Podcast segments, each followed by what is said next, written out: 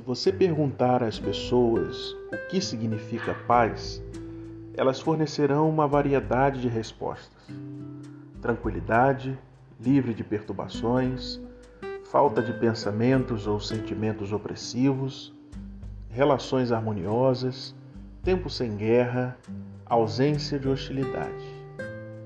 Embora essas respostas não sejam ruins ou erradas, elas geralmente são de um ponto de vista que não inclui Deus na equação. A paz do mundo é diferente da paz de Deus. Jesus não quer que os nossos corações sejam perturbados. Ele disse isso em João 14, 27.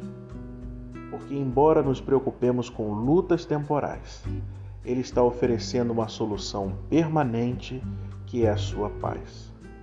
Portanto, não importa quão inteligentes sejamos, quantas formações acumulemos em nossos currículos, ou quão espertos, criativos e sábios somos, não sabemos como criar a paz.